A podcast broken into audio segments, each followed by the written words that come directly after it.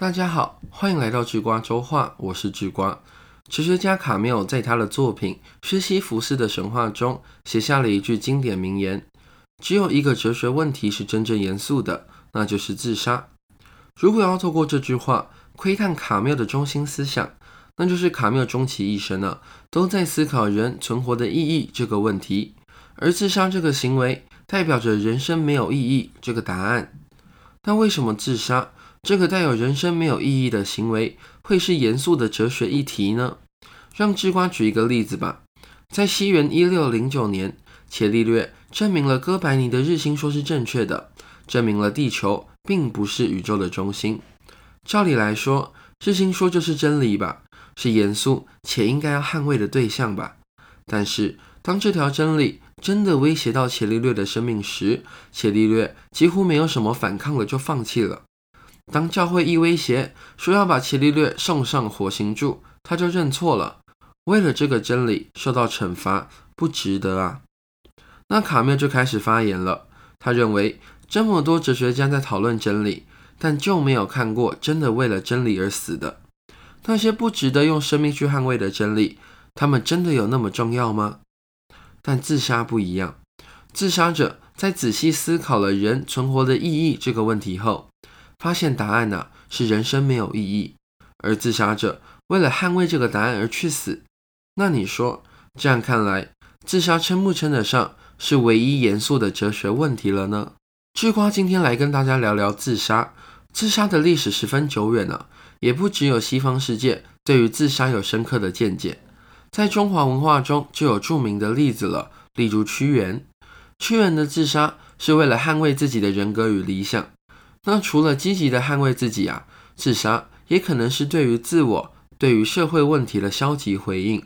例如太宰治在《人间失格》这本书中，透过叶藏这个半自传式人物的经历啊，阐述了自身不断感受到自我与社会的疏离与焦虑。但是，即使我们举了这么多例子，说明自杀背后其实带有深远的含义，可是那些人物与故事都与我们的生活时代有所差异。那这样的时代差异，不免会带来一个疑问：所谓的自杀，有没有可能是因为知识不普及，还有明智未开才带来的行为呢？自杀是否仍然值得我们讨论呢？直瓜认为，答案是肯定的。从世界卫生组织公布的资讯来看，每年约有八十万人死于自杀。由台湾卫福部公布的数据，台湾在二零一六到二零一八年间，自杀率上升大约百分之三。光是看着数据，就知道自杀在现在的社会上仍是需要讨论与关心解决的现象。因此，如果能透过了解自杀者或自杀未遂者的经历，借此理解自杀的行为，挖掘出生命的意义，或许啊，能够对自杀带来正面的影响。那么，智瓜想讨论一个问题：人为什么要选择自杀呢？我们能不能从不同的案例啊来进行对比？找到一个共通的线索来进行讨论呢？设想看看什么样的情况会让人最容易想要自杀？纵观社会新闻与古人的自杀案例，可以得到一个粗浅的结论：自杀者共通的感受是丧失了幸福。有些人在债台高筑、情感生变时自杀；有些人在物欲横流、纸醉金迷的生活里发现了物质空虚，进而自杀。更有那些。明明身处幸福与快乐的生活之中，但却发现幸福终将消失，最后落魄自杀的人，为什么会有这些推论呢？用卡缪的话来说，那就是因为荒谬。同样是在《薛西弗斯的神话》这本书中，卡缪提出了荒谬的概念。他说，人们的所作所为、所思所想，都会渴望要得到实现，但是这个世界啊，并不会对人们的期望有所回应。因为世界与人本来就是偶然产生的，并不预设任何存在的目的以及意义。在这种人们渴望回应，但世界冷漠不回应的情境中，人们就会感受到荒谬。而有部分的人呢，会因为得不到回应，在这种荒谬感下选择自杀。如果结合上面的叙述，那么就可以得到下面的结论：人类会不停地追求幸福，并且渴望幸福能够永远的保存。可是世界不会有所回应啊！若有回应，也只是随机的。于是每个人都会面对丧失幸福的情境。那么在丧失幸福或者焦虑于幸福无法永久保存的情境中，有人就看到了自杀这个选项。自杀代表了永恒地摆脱丧失幸福的痛苦，或是代表了能保存刹那间的幸福。所以人们选择自杀，因为人们在追求幸福的过程中，体验到幸福并不能操之在己。根据目前为止的讨论呢，智瓜认为有关自杀的议题可以从追求幸福并意识到它或许无法成真这个情境入手。那么，有关幸福这个主题，应该要如何进行讨论呢？智瓜觉得，还是从屈原用这个大家所熟悉的自杀者当做讨论的起点吧。屈原是战国时代的人物，距离现在的时空差距有两千五百年之多。想当然呢，我们无法完全洞悉他的内心。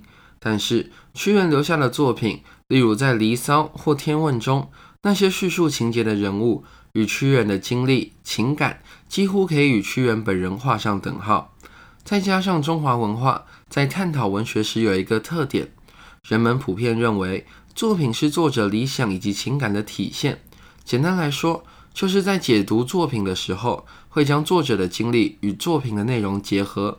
依靠这个特点呢，我们就能透过屈原的作品去探究屈原的经历以及德行，也能探究今天节目中的核心主题——屈原对于幸福与自杀的看法。屈原是楚国的贵族啊，他最为著名的称呼叫做三闾大夫。三闾是指昭、屈、景这三个家族的贵族。三闾大夫的职责就是掌管宗庙祭祀，还有贵族子弟的教育，其实就是现代的老师了。那从这点可以说明，屈原的学识是极为丰富的。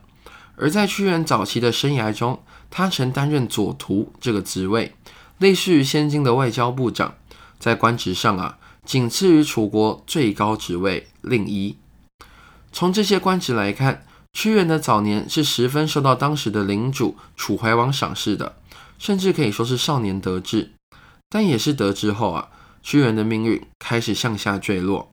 他的政治主张，例如联秦抗秦，或是改革楚国，当时以贵族为重的情况，都抵触了当时贵族的切身利益。那挡人财路如同杀人父母嘛？这些楚国的贵族与官员因为自身利益，于是放出谗言，让楚怀王疏远，并且流放屈原。举个例子，反对最为强烈的有楚怀王的宠妃郑袖、上官大夫秦尚与楚怀王的儿子芷兰。在《史记·屈原列传》中便记载着这样的一个故事：楚怀王想请屈原制定法律。屈原写出一个草稿后，上官大夫看了便想要占为己有。想当然了，屈原没有把草稿拱手让给他。之后，上官大夫就向楚怀王进谗言了。他说：“您请屈原制定法律。”屈原便以此夸耀，说只有自己才有能力制定法律。当楚怀王听到之后，非常的气愤啊，于是就疏远了屈原。类似的事件还有，当秦国攻打楚国的时候。秦昭襄王邀请楚怀王相会，但此时屈原刚从第一次的流放返回，听闻这事件后，极力反对与秦国的会面，但仍然无效。楚怀王复会后，遭秦国监禁多年致死。后来，楚怀王的继位者楚顷襄王，在秦国再次攻打楚国时，想与秦国再次讲和。屈原根据先王的经验呢，表达出强烈的反对。但是又遭他人谗言给楚顷襄王，使得屈原再次遭受流放。《史记》当中对此的记载是：子兰使上官大夫短屈原与顷襄王，顷襄王怒而迁之。那个短屈原呢，就是污蔑屈原的意思。而楚国从此受制于秦国，再也没有过多的反抗能力。最后，屈原只能在自己的无能为力当中，看见楚国的覆灭。在楚国的首都沦陷之后，屈原不愿让自己的理想与品德受到侮辱，选择以身殉国。从上述有关屈原的简单介绍中，我们可以看到，屈原具备了才华与独到的政治眼光，更在早年被重用。但我们也看到了，即使屈原具备能力与坚守正道的品德，仍然因为他人的谗言，导致自己无法得到幸福。最后。在知道自己的幸福幻灭后啊，选择自杀以保存自己的德行。好，在理解屈原的人物背景后，接下来知瓜将以屈原的作品《离骚》里面的人物形象，诠释屈原的价值观，并且对于如何思考德行与幸福这个问题做出回应。谈到屈原在《离骚》中最重要的意象，那一定是香草美人。关于香草的意象啊，得追溯到楚国的民俗宗教仪式。在这些仪式当中，香草是祭祀中的重要道具，皆有采集香花、佩戴香草的步骤，作为与自然神灵沟通的媒介。于是啊，香草便赋予了神圣与洁净的意象。在屈原的运用下，香草变成一种让自身的德性外显的道具。例如在《离骚》当中啊，佩戴香草比喻品德贞洁，如“置之何以衣兮，及芙蓉以为裳”。这句是以服食香草譬喻修养人格之高洁。同样的譬喻还有“朝饮木兰之追露兮，细餐啊秋菊之落英”。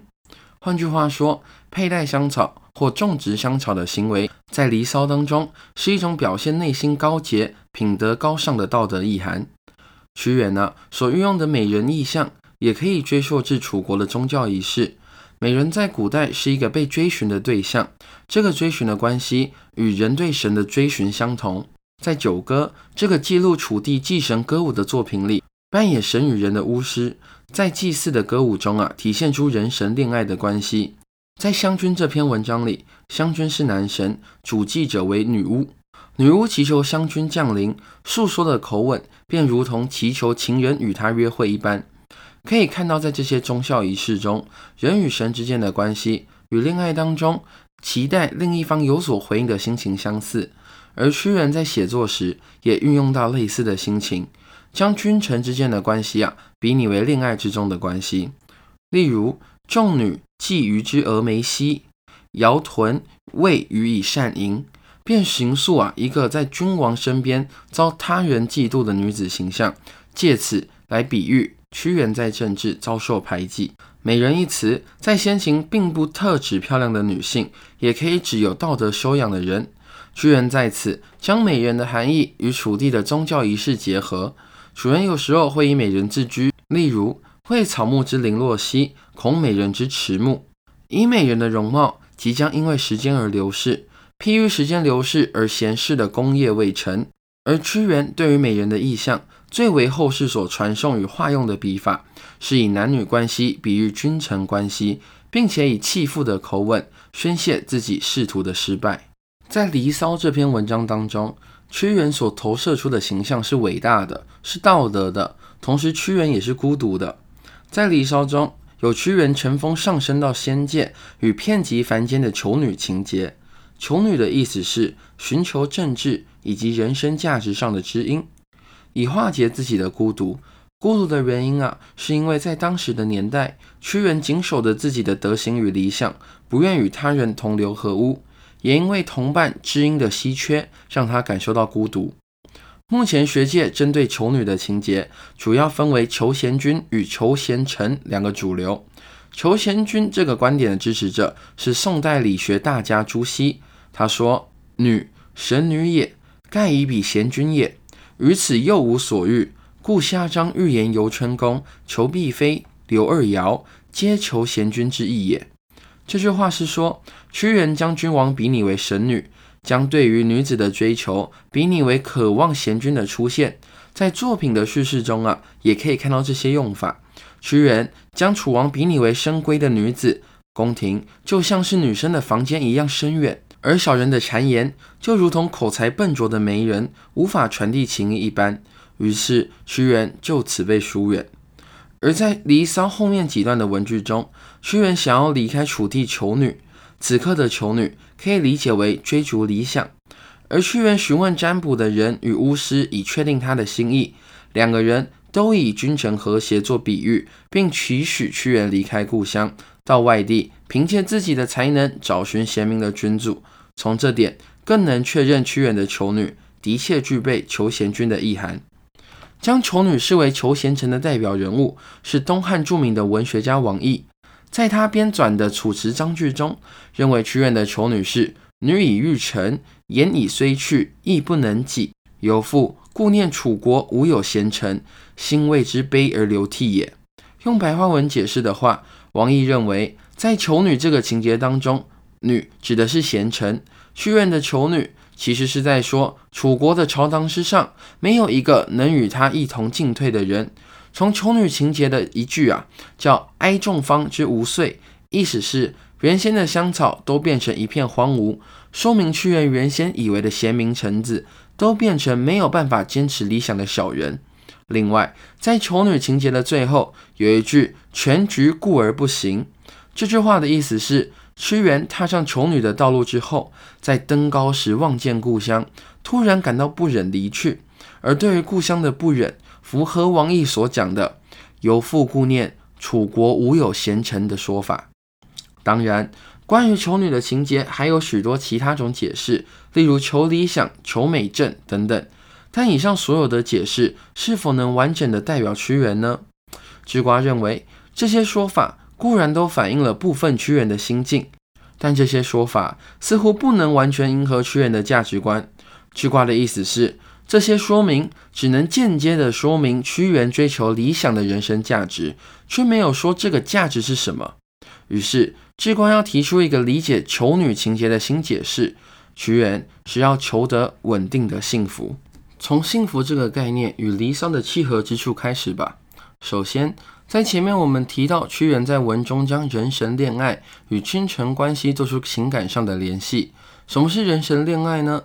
楚国在祭祀时，将自身与神灵的关系比拟为恋爱，其实是有求之不得的意思。在这一段恋爱中，很明显的是在地位上，神鬼的地位是高于祭祀者的。而且在追求恋爱的过程中，神鬼的离去并不是凡人能有所期望的。这个感觉有点像，当你在追学校的校花时，人家只会在需要你的时候陪你说两句话，例如电脑坏掉或是忘记带午餐的时候。但只要一不需要你了，校花就会马上去洗澡或是睡觉，已读你的每个讯息。神鬼跟校花一样，让凡人汲汲营营的追寻，但却转瞬消逝。凡人只能在这种不稳定的状态之中煎熬。当然，神鬼与校花在地位崇高上的讨论截然不同。若以自然现象说明，神与鬼可以诠释为对于天灾以及人祸的不可预期，所以人类只能祈求上天赐予幸福。祈求的方式有两种，分别是驱鬼以及迎神。鬼象征着对自然灾害的畏惧与恐惧，而神象征着对自然力量的崇敬。这种人们对于自然力量又爱又恨的情感，是构成这段人神恋爱关系的基础。屈原运用恋爱关系中的不确定，来比拟人神之间那种不稳定、不确定的关系。对于凡人而言，无论是命运、神鬼或是幸福，都是不安定与难以求取的存在。就算成功追求到了，也将难以保持，转瞬即逝。听到现在，我们的内容一直在祭祀神鬼这些东西上打转。那到底为何要发展出祭神仪式呢？这个问题的发展，是因为人们想在自身的幸福与命运的不确定性中寻找稳定性。爱德华·泰勒这位社会学人类大师，在《人类学》一书中，认为人类的宗教是由万物有灵的世界观当中寻求一种超自然力量，并以此为依归。像是美索不达米亚的人们，由于底格里斯河与幼发拉底河会不时的泛滥，并且周遭没有天险可守，导致这个地区时常发生天灾以及人祸。于是人们产生对于生命的不确定感，选择诉诸神明这种神秘的力量，并且由此形成宗教。回到屈原，虽然屈原拥有强大的知识与政治能力，但他仍然必须服从命运的支配。举例来说，满腹才华的他，仍然需要一个能够赏识他的国君，以及健康清新的政治环境。但命运并没有让屈原获得这些条件，因此，在屈原不受重用之后，他对于幸福与命运无法掌控的感觉就变得更加深沉了。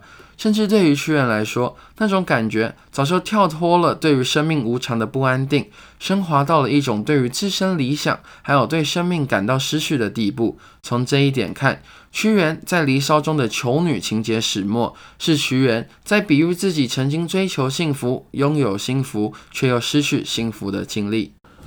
对于屈原来说，他的人生是有价值、有意义的。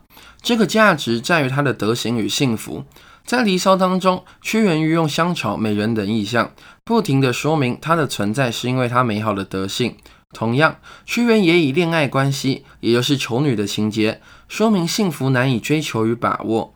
但正如屈原在《离骚》当中对于追求德性与幸福时所说的：“亦于心之所善兮，虽九死，其犹未悔。”屈原不畏困难地追求着，这种执着正是屈原的生命意义所在。屈原的生命意义在于他选择不断的自我修养，达到内向外美的境界。